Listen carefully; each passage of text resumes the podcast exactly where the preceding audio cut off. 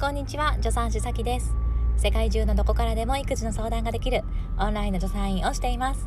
このラジオは今しかない子供との時間を楽しくいこうということでプレママさんから今育児を頑張っているママさんに向けた情報を発信しています、えー、今回はねちょっと雑談的なお話しかも移動中に撮っているのでねちょっと賑やかでごめんなさい。今ね車運転してるとこなんですけどニコちゃんが後ろのチャイルドシートでね音が鳴る絵本を 鳴らしてるのでこれ収録に入ってるかな？なんか今ワンワンっていう音とかあ今なんか。ナビが喋ってる音とか してますね。ごめんなさい。で何のお話をしようかというと、とえっ、ー、と、キッズラインって皆さんベビーシッターのサービスご存知ですか？あの、キッズラインの代表のね、えー、サリザワカホコさん感じたっていう方が、えー、ちょっといい話をしていて、そこで感じたことがあったので、えその話をね、シェアさせていただきたいと思います。えどういうことをお話しされてたかというと、えー、こういうご相談があったんですね、えー、自分はワーキングマザーであると。だけど自分の親っていうのは専業主婦だったからどうしてもね自分のお母さんにはこうやって手をかけてもらっていたのに自分はそれをできていないっていうね、えー、そういう気持ちになってしまうっていうことなんですね。でお母さんというのはその専業主婦のおかお母さんをモデルにね自分のお母さんぞっていうのがこうイメージされているからその固定概念からどうしても抜けられることができなくってでどうしたらいいでしょうかっていうね、えー、ご相談内容に対してそのねかほこさんこういうふうに答えられていました。でかほこさんがおっしゃるには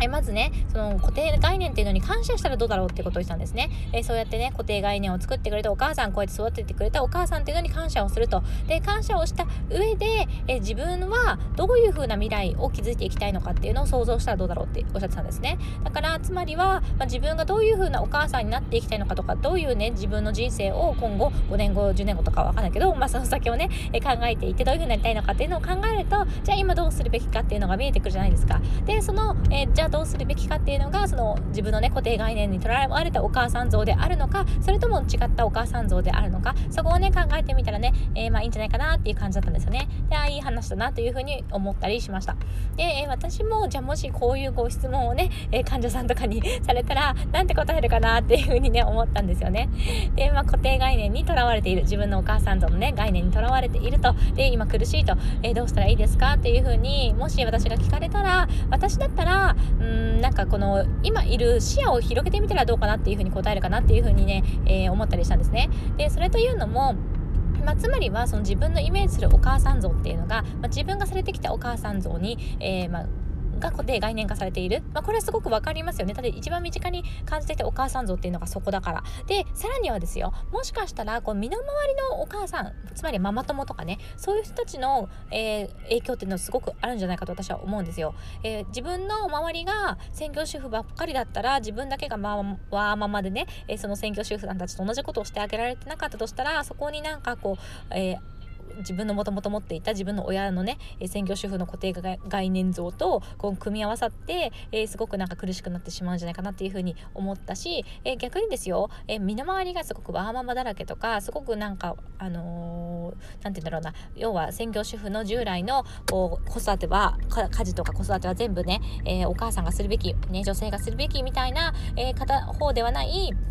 あのー、全然ね、新しい、えー、これからの時代のお母さん像みたいな、えー、ものを生きている方々が周りにたんいたらね、えなんか自分の中の常識とか固定概念ってそこになんかセットされていくと思うんですよね。だから、えもしね、今なんかそういうこうちょっと辛い固定概念みたいなのが自分の中にあったとしたら、えそうではない価値観を持っている人たちと積極的に関わっていく、えっていうのが私はいいんじゃないかなというふうに考えたりしました。で、それっていうのは自分のお付き合いの場所を変えてみるっていうのもそうですし、えー、まあ、なかなかねその、まあ、仕事ともともとの友人とっていう中での生活でしかあなかなかこう広広げることができない時間もなくてね、えー、新しい場に行くことができないっていうことでしたら、まあ、本とかねネットの世界でもいいと思うんですよ。今ってねすごく便利でポチッとすればそこに世界が広がってるじゃないですか。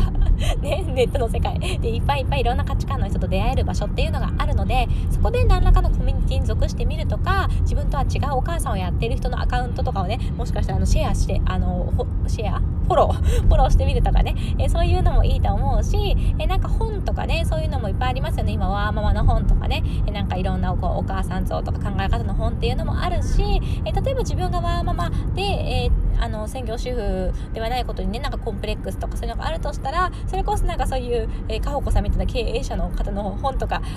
もしかしたら読んだらあこういうねお母さんだけど働いててバリバリやってる方もいるんだっていう風な気持ちになるかもしれないしなんかとにかく新しい世界を私は覗いてみるっていうのがいいかなっていう風に思ったりしています。で私自身もすごくなんかうーん10代20代今30代で考え方とか価値観が変わってきたガラッと変わってきたと思うんですね。前もどっかで話したかなと思うんですけど私、えー、めちゃくちゃもともとネガティブだったんですよ。もう親友にネガティブ部長っていうねあだ名をつけられたぐらい 受けません部長ですよネガティブの。